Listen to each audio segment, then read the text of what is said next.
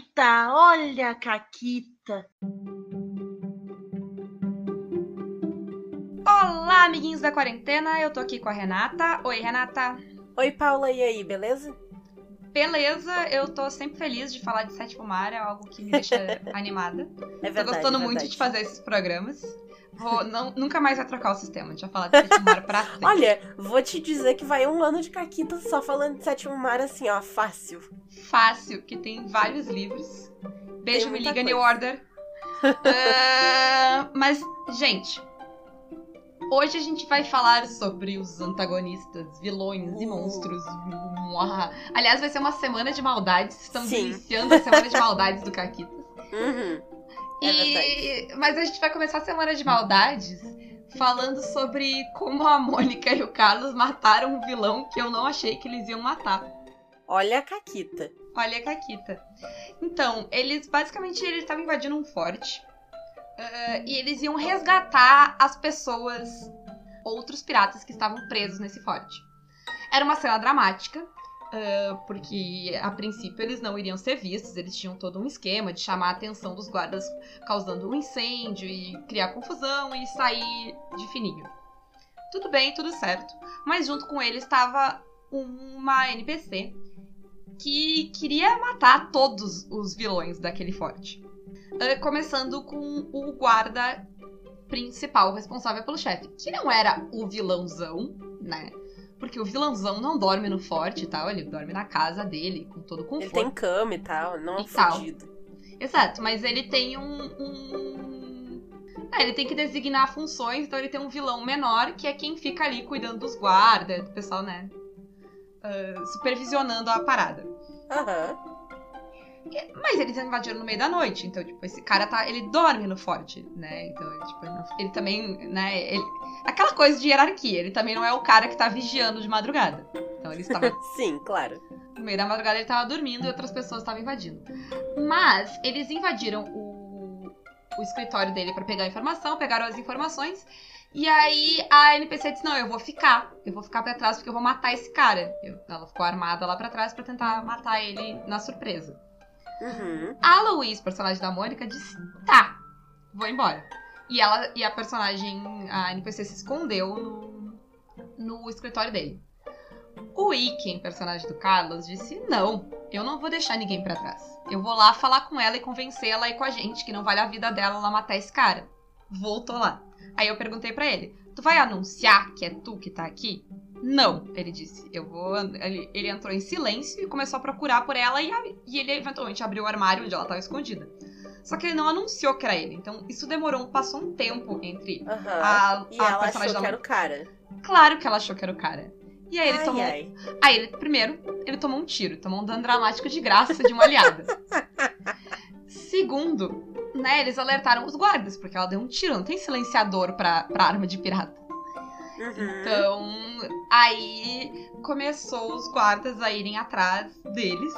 Ah, ele tava ali com um dano dramático preso dentro do, do escritório, porque logo os guardas foram ver o que, que era o tiro, então ele não tinha como sair. E aí eu falei pra Mônica, bom, ah, né, essa cena vai transformar numa cena de ação, e eu falei pra Mônica, então, o que, que a tua personagem vai fazer? Ela ainda tinha como sair, ela tinha raise, ela podia gastar e sair da, da cena, porque eles estavam Aham. indo pro outro lado, ela tava na outra ponta, ah, com a galera que ia sair. E aí o que ela fez foi, eu, ela tinha acho que dois raids, ela garantiu que o pessoal que eles resgataram saíssem, Uhum. e ela virou pra mim e disse: Eu vou matar esse filho da puta. Por quê?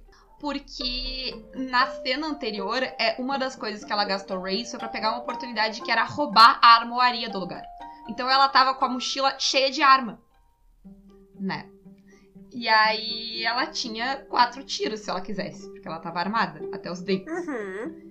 Uh, que é uma coisa que normalmente tu não tá no sétimo mar, mas fazia sentido naquela cena ela está.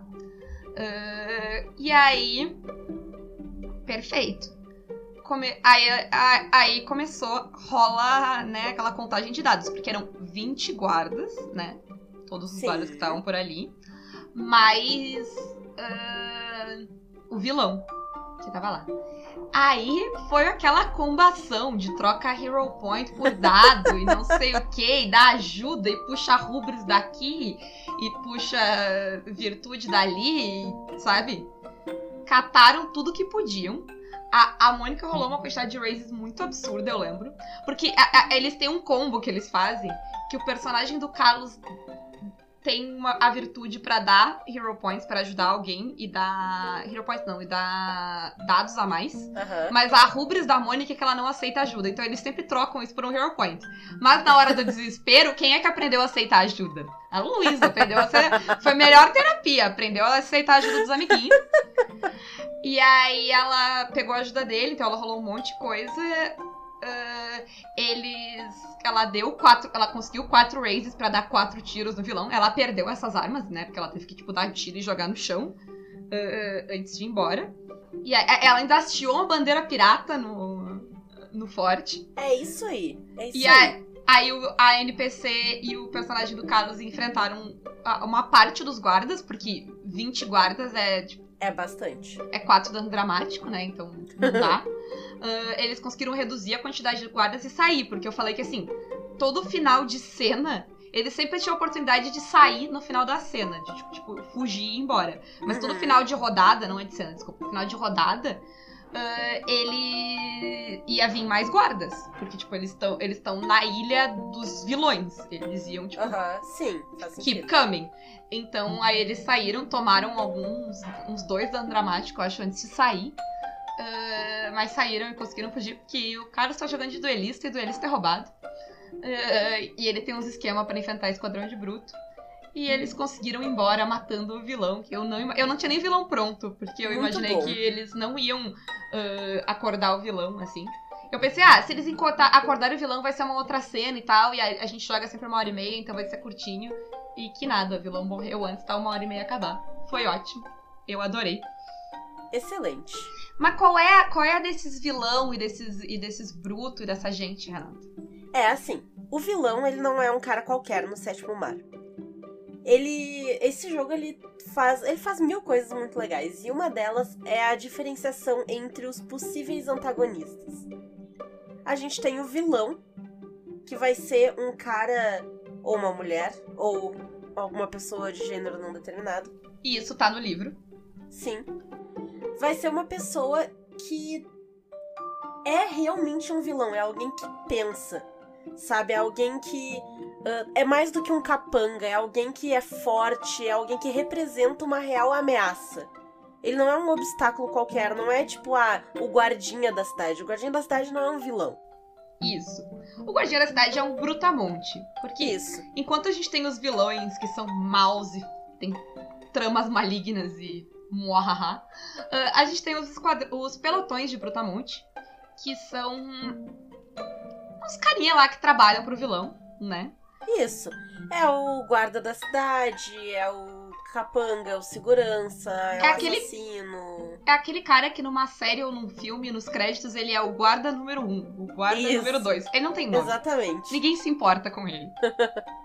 Mentira, eu me importo com ele, porque aí eu vi ele 30 anos depois num outro filme, e aí eu voltei e fui ver aquele filme em que ele é o guarda número 7 só pra ver esse cara.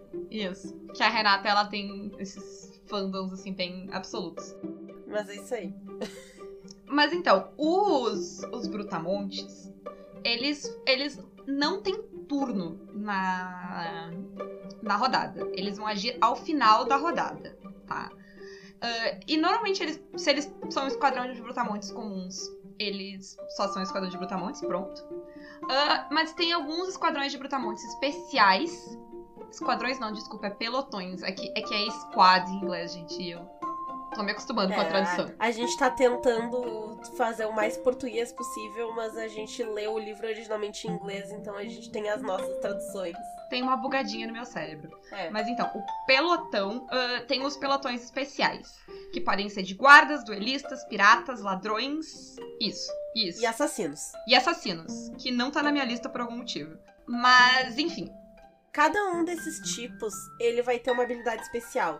Isso. Então, por exemplo, o assassino, se ah, a narradora maligna quiser, ela pode gastar um ponto de perigo pra fazer com que eles deem o dano no início da cena e não no final. e não, no e aí final. tu te fudeu. Da cena não, da, não teve tempo. da rodada. Porque É, da Bruto- rodada, isso, O. Bruto entra no final Mas da rodada. né, tu, tu te fudeu porque aí tu não teve tempo de te livrar Uhum. Desses caras e tu vai tomar uma porrada de dano. É, tu, tu pode negar o dano ainda, né? Tu pode usar. Mas tu. Mas tu- aí no final do- da rodada tu pode tomar ele de novo, porque eles vão estar lá É. ainda. Então é, É. complicado. Os guardas protegem o vilão, pi- piratas sequestram pessoas, ladrões roubam, veja só. E, e duelista é foda, que duelista é foda. Duelista te dá o dobro de dano. É. Né? Então, Uhum. temos isso aí. E esses pelotões de, de, de brutamontes, eles podem ser divididos, o que é uma coisa legal também. Uhum. Então pode ter cinco que vão pra um lado, cinco que vão para um outro, ou dois e, e oito. Eles normalmente vêm em grupinhos de dez e tu pode ter mais de um grupo de dez. É, é, a gente vai explicar depois como é que o vilão consegue esses brutamontes, mas é- É. é- é- ele compra, tu compra sempre um pacote fechado. Isso. Vem dez carinhas, assim. Tu, tu liga pro, pro Disque Capanga e aí tu compra 10 caras. Geralmente é Isso. isso. O É pacote mais ou menos isso que é um pacote fechado, não dá pra comprar separado. Uhum. Né? Sim. E eles, e eles morrem com um raise, gente. Um raise, É, exato. um bruto. Eles são literalmente só o guardinha, o capanga, então uma ação, né, uma aposta de quem tá jogando e já era um daqueles capangas, então precisa-se de 10 apostas pra se livrar de um pelotão de brutamontes. Ou um ponto de herói, dependendo das tuas vantagens. Tem vantagem pra acabar Isso. Com, com o esquadrão. Tipo, tu pode ser aquele cara que enfrenta uma galera toda e derruba todos eles no chão. Mas. ahn, ninguém tá preocupado com, com o capanga número 1, um, né, Renato? A gente tá aqui pra falar de maldade. Ele já era muito fácil, né? E, e assim, o- ele, é, além de, tipo, ele ser. Ele agir só no final da rodada, ele tem várias coisas que deixam ele mais fraco. Ele não pode matar um herói. Mecanicamente é impossível ele matar um herói. A única coisa que pode matar um herói no sétimo mar é um vilão maligno. Muahahaha. Isso não quer dizer que os brutamontes não podem zerar um herói. Se vocês lembrarem do que a gente falou na- no outro episódio ali, da espiral da morte e tal, tu pode tomar o último dano dramático de um brutamontes, não tem problema. Mas tu não morre automaticamente quando tu toma o último dano dramático. Isso só o vilão gastando Isso. seus pontos de perigo que pode fazer contigo. E lá e ó, E a Renata falou antes, o vilão é, é realmente o que apresenta um perigo pro herói do sétimo mar. Né? Porque as outras coisas, as consequências, os brutos, eles vão. a- ele- primeiro que eles são no final da rodada, então, tipo, tu, tu sabe que tá vindo, né? uhum. E tu decide o que que tu vai ah, sofrer e o que que tu vai se livrar. O vilão não, o vilão representa a surpresa, né? O vilão é, é, é a incógnita daquela cena. É, em parte porque um vilão, ele é muito parecido com um herói em termos mecânicos, em termos de ficha. Isso. E o, e o vilão ele vai agir, ele vai jogar. O mestre vai jogar como um personagem que é o vilão naquela cena, né? Ele vai ter Isso. turno, como todo mundo. E ele tem, como a Rê falou, ele é muito parecido com o herói na sua formação, né? Ele, ele é feito, montado Sim, ele é montado. como um o herói. Esquadrão de Brutos é aquilo, tu compra ele no atacado. Isso. É, o vilão é o PC Gamer que tu montou. Isso. Boa analogia. Como herói, o vilão, ele tem arcana, ele tem virtude e ele tem rubris Uhum. e ele tem vantagens. É, ele vai ter vantagens também, mas ele não vai ter atributos e perícias. No lugar disso, ele vai ter pontos de força e de influência. Exatamente. E o que, que quer dizer força e influência? Bom, força é fisicamente o quão forte é aquele Uhum. vilão, né? É Isso. o, o que ele tem sozinho. Se tu tirar o dinheiro, o- tudo, todo o resto que ele tem ali, todo o aparato, os brutos, é o que, que sobra, né? Então, É. vai- isso, a força vai mecanicamente dar duas coisas pra ele. Um é a vida, então o número que ele tem de força é o número que é o número de danos que ele tem que tomar para tomar um dramático, a menos que ele tome um tiro ou algo assim. É. Né? Então, o vilão, ao contrário da- do, do herói, ele pode ter bem mais vida. É, imagina um vilão que tem uma força 10, por exemplo, ele só vai tomar o primeiro dano dramático quando ele tomar o décimo primeiro dano. Pra colocar isso em número de apostas, um vilão de força 10, ele precisa tomar 44 de dano pra que se possa matar ele. São 44 apostas, tu tem que juntar 44 grupos de dado que somem 10. A menos que tu tenha um duelista. Aí não É, aí é 44. outra história. Aí quatro E aí apostas vocês dá. vão ver no programa sobre duelista, mas a Sim. princípio são 44. Mas independente dele ter 10 de força ou qualquer coisa, quatro tiros são quatro tiros. Exato. Porque ainda assim vão ser quatro danos dramáticos que ele vai poder tomar. A não ser que ele tenha lá uma vantagem que deixa ele ter cinco. Mas, né, a princípio são quatro. Então, o tiro é sempre aquela coisa bem OP, assim. Sim. Ah, além disso, a força ela vai garantir a quantidade de vantagens que tu vai ter, porque o- ele tem 5 pontos pra comprar vantagens, mais a força dele, tá?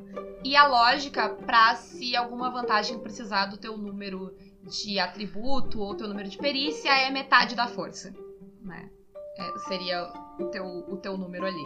Então, é, para algumas vantagens que vão, tipo, ah, vai, tu vai dar de dano que tu tem em, ah, em, em- mira. Então, é metade da força. Essa é a lógica. Mas e a influência, Renan? A influência, ela funciona como o dinheiro do vilão. É o que o vilão usa pra comprar eh, esses, esses pacotes de, de Minion, esses pacotes de Brutamontes. Ele compra com influência. Ele pode usar isso pra conseguir informações, pra subornar alguém, pra convencer um NPC aliado a trair os seus amigos, pra contratar outros vilões pra trabalhar pra ele, pra fugir de uma cena se ele tiver fugido. E é, é, é, é- é os recursos, né, que o vilão tem. E aí, Isso. nessa dosagem entre força e influência, é o que tu faz, tipo, aquele vilão brutamontes, fortão, que vai cair na porrada, né? Ou aquele vilão, Uhum. vilão mais cerebral, cheio de recursos. Aí, sei lá, é o Lex Luthor ali, né? Ele não vai cair no soco. Sim. Ele tem recursos que fazem ele ser um vilão perigoso. Uhum. E esses recursos, porque a força de um vilão ela é meio fixa. Uhum. A não ser que aconteça alguma coisa, que ele saia muito ferido e de repente, né, fique com algum tipo de problema, sei lá, não consegue mais mexer um braço, ou. Né, a força dele vai ser meio fixa. A Uhum. influência é bem variável. Porque É. ele investe essa influência. Isso. Não é só, ah, ele tem ah, sete pontos de influência, então ele tem ah, dois pelotões de brutamontes, ele tem cinco vilões trabalhando pra ele. Não é assim. Ele É. gasta essa influência, ele investe. Porque o vilão ele tem tramas, tramas malignas de vilão. Então, nessas tramas, eh, os vilões vão investir influência. Então, vamos supor que eu aqui sou uma vilã mega evil e eu quero. Vamos supor. Né? Eu quero. Eu, eu sei que eu quero, Renata. Porque se eu fosse uma vilã, era exatamente isso que eu Hum. queria. Eu quero matar um príncipe de Vodate. Qualquer um. Te- Eu não sou nem exigente quanto a qual, porque qualquer um serve. Qualquer um merece a morte. Isso é verdade. Então eu vou ter que contratar talvez um assassino, eu vou ter que subornar pessoas da corte, talvez subornar uns guardas deles pra virarem meus brutamontes, né? Tudo isso são pontos de influência que eu vou gastar e investir nesse esquema. Cada coisa dessas vai ter um custo diferente, tem uma tabela no livro mostrando e tal, Uhum. mas a ideia é bem essa. Então, o que que acontece se, ah, bom, nesse caso não seriam heróis, mas se pessoas desavisadas ah, fossem lá e impedissem o meu assassinato, que é um absurdo, porque é justo, mas se elas fizessem isso, tudo que eu gastei, né, para fazer essa trama, vai ser perdido. Então eu perdi essa influência. Se eu tinha investido quatro pontos de influência ali, eu perdi esses quatro pontos. Mas e se eu matar esse filho da puta, Renata? Se tu matar esse filho da puta, tu recupera não só os quatro que tu investiu, mas mais quatro. Então, tu investiu quatro e voltou com oito pontos de influência. Exatamente. E Mas pra que que serve, né? Qual é o propósito disso? A influência e a força vai ser o que o vilão vai rolar. isso vai ser a quantidade de dados que ele vai rolar, né? Vai ser a quantidade de dados que ele vai rolar, porque é o número de ranking desse vilão, de grau de vilania desse vilão. Isso. Então, quando ele tiver em conflito com os heróis, é, é isso, é esse grau de vilania que vai determinar o quanto de dados ele vai rolar. E quanto mais influência Porque lembrando que eu falei, a força não varia tanto, mas a influência pode aumentar ou diminuir. Quanto mais influência ele tiver, mais dados ele rola, mais apostas ele vai ter, mais ele vai poder comer o cu dos jogadores. É porque, né, a quantidade de raises é a quantidade de ações que ele tem na cena, né? Sim. E as vão ser ações pra fazer, obviamente, coisas ruins. E tem uma coisa agravante que uh, se a iniciativa empatar, o vilão começa. Né? É verdade. E sempre que tiver empatado, é a vez dele. Então, Uhum. é co- bastante complicado lidar com o vilão. O vilão é algo bastante perigoso. E ele vai ir de fraco até lendário, né? Num nível.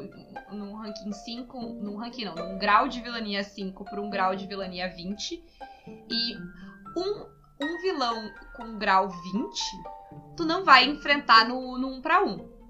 Tá? Se tu, quer, É, tu vai ter vai que ser difícil. tu vai ter que ir justamente isso, indo atrás deles, diminuindo a influência, causando ah, prejuízo pra esse vilão. Pra que... É, vai pelas bordinhas, descobre. Ah, esse vilão aí, ele é dono do quê? Uhum. Ah, ele é dono de uma vinícola, Botafogo. Exato. sabe? Vai tirando o dinheiro dele. Ah, ele contratou aquele cara lá que trabalha pra ele, que é um vilão menor. Vai atrás daquele vilão menor, porque se ele for derrotado, toda a influência investida naquele vilão menor já era. E aí tu vai baixando o grau de vilania desse vilão, porque ele vai perdendo influência. Isso. Bom, ah, e é importante pra quem vai mestrar o, o sétimo mar que se os heróis vão investir tempo deles, vão investir ações pra acabar com essas tramas, eles têm que ter uma noção do tamanho dessa trama e do que, que eles têm a ganhar enfrentando ela. Tipo, é, é, é uma troca justa. Então, se eu vou interceptar o cargo do, do vilão lá, uma um navio dele que tá carregando a- o contrabando dele de um lugar pro outro e eu vou afundar, eu tenho que ter noção de quanto. de mecanicamente quanto eu vou estar ganhando com isso, né? Não. É, é- tem que estar às limpas essa, esses pontos investidos, pontos perdidos, pros heróis saberem o que, que tá acontecendo. Sim. Bom, mas não é só de vilões humanos e brutamontes que vive o Sétimo Mar. Apesar do Sétimo Mar ser um cenário não muito high fantasy, ele é bem mais. Dependendo de onde tu tá, ele vai variar, mas no geral ele é low fantasy. Ah, ele é baixa fantasia. Olha aí, né? Eu sendo babaca falando inglês quando eu não preciso. Desculpa aí, gente. É, é, é- é o ganha-pão da É pessoa hábito. que, É. que faz isso com ela. Mas a gente também tem monstros, né, Renata? Sim. Existe uma terra devastada, terrível, em Terra, que se chama Aizen. E de Aizen saem as criaturas monstruosas mais desagradáveis que que todo todo todo continente, todos os continentes de Terra já já conheceram. Além disso, o mar é um lugar ah, misterioso que também tem suas surpresas, né? Então, É, ali pelo Caribe também, ah, pelas E Ilhas Piratas, coisa? é tenso. sabe uma coisa que a gente nunca comentou sobre? Hum, O sétimo mar. o sétimo mar. Mas a gente tem tempo hoje, Renata. Calma.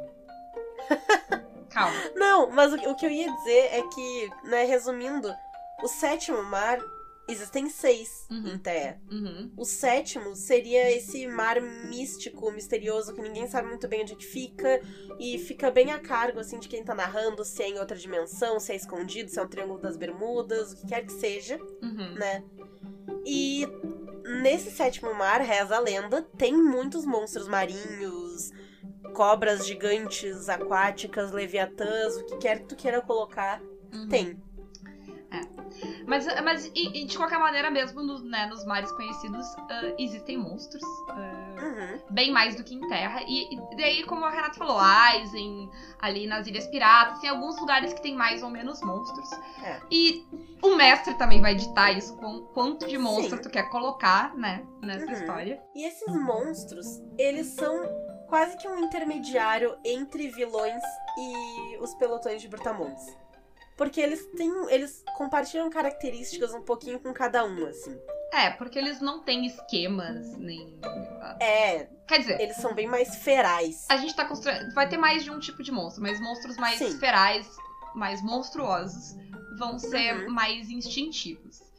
Ah, e assim, eles podem agir em grupo ou eles podem agir individual. Se eles agirem em grupo, eles são bem parecidos com, realmente com um pelotão de brutamontes. Uhum. Eles vão ter qualidades monstruosas que eles vão ativar com, ah, com ponto de, de perigo. E eles vão agir no final da cena. Todo aquele. né? Eles funcionam mecanicamente como um pelotão ah, Isso. de, de brutamontes. E eles vão ter poucas qualidades monstruosas, porque eles estão agindo em grupo, Isso. né? E, e essas qualidades monstruosas, elas são características de monstro. Então, pode ser um monstro que ah, ele é aquático. Então, se ele tá no ambiente dele, ele vai ganhar mais dados Uhum. pra, pra as suas rolagens. Ou né? ele é de- noturno, e aí, pilha se for de noite, ele vai ter mais dados pra pilha, né? Isso. Podem ser monstros que dão medo, que é, é um, um sentimento mecânico do jogo. Ele tira dados dos heróis antes das rolagens. Então, se o monstro ele tem um, o nível de medo 3, tu vai rolar 3 dados a menos do que tu rolaria Uhum. se, ele, se tu tivesse indo contra um vilão ou um, um pelotão de brutamontes. Isso. Ele pode regenerar sua vida em troca de ponto de perigo também, mas aí é, ele vai ganhar vida de novo, o que é um problema, porque vai ser bem difícil de matar esse, esse é, monstro, né? Se ele fica regenerando. Ele pode também ser peçonhento, que é uma mecânica que eu achei bastante legal, que é o tu gasta como ah, a narradora gasta um ponto de perigo e aí quando tu ataca um, quando tu causa dano num jogador, tu tira a aposta dele. Olha, olha que, que cozice tirar a aposta do jogador. Por que É. será que eu gostei? né? E assim, a Renata falou. ah, assim como os grupos, tem o monstro individual que ataca sozinho. Uhum. E aí. Não tem limites pra quantidade de qualidades monstruosas que ele pode ter, né, Renata? É, ele pode ser extremamente letal, ele pode ser muito perigoso. Se tu estiver enfrentando um monstro solo, sem um Hexenwork do teu lado, Boa que vocês sorte. vão saber mais sobre eles pra frente, te fudeu. Boa sorte. Ah, bom, e, e- eles, né, ah, se eles são monstros monstruosos, eles não vão ter influência, eles só vão ter força. Mas, nem só de monstros monstruosos vive o mundo. Não. Tem os teus Afinal, a monstros. gente tá bem acostumado é, a ter na fantasia monstros cientes, né? Como vampiros, Exato. né? Criaturas que são pensantes, mas ao mesmo tempo são monstruosas. A gente pode considerar lobisomens, dependendo do tipo de lobisomem que tu quer colocar aqui. Enfim, Isso. tem. Tá, mas e Renata, como é que tu faz um vampiro no, no Sativar? Porque é uma coisa que parece que tu vai querer fazer, mas cedo ou mais tarde a gente vai chegar lá. É. Então, monstros que já foram humanos um dia, eles são um misto entre vilões e monstros. Eles vão ter as suas qualidades monstruosas, mas eles também vão ter vantagens, influência, porque eles já foram gente, Isso. né? E eles são pensantes, eles são maquiavélicos. Então, é, é foda, gente, é difícil. É, e tu vai fazer um híbrido, né, ali, tem, a reg... É. ah, tem regrinha pra te fazer. É bem fácil de fazer um vilão. Ah, É, isso tudo que a gente tá dizendo tá bem descrito no livro. né? A gente não tá atirando do nosso cu, assim, isso aí. né? Tem instruções, ele te fala como é que faz pra montar, como é que faz pra usar cada uma dessas coisas. Então tá tudo lá no livro, é excelente. É, e tem instruções direitinho, né, de como é que tu faz pra, pra montar o teu vilão. E é muito legal, porque além de ser fácil, de não ser um processo demorado de tu montar, porque não tem tanta coisa que tu tem que ir lá e anotar, tipo, ai, quanto de vida, quanto de CA, quanto, sabe? Não, ele é bem simples. Ah, eu acho legal, porque quando tu termina de montar o, um vilão, ele, ele, ele vem com uma personalidade.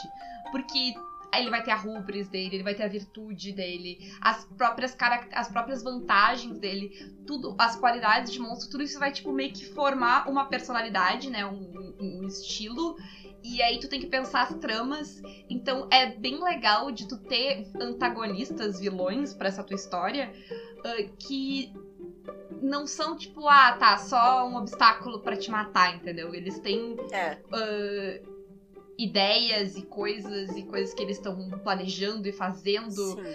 Então é bem legal e tu pode meio que construir a tua campanha baseado nesse, né, na personalidade desses, desses antagonistas, né? Uhum. É bem Sim. interessante. É, Uma das coisas que eu acho mais difícil como narradora é justamente criar vilões que não são só ruins. Que estão lá por um motivo, que não é, ah, ele é um vilão porque ele é mau, Uhum. Sabe? E o Sétimo Mar, ele te dá mil e uma ferramentas pra tu fazer justamente isso, pra tu criar um vilão com um propósito. Sim.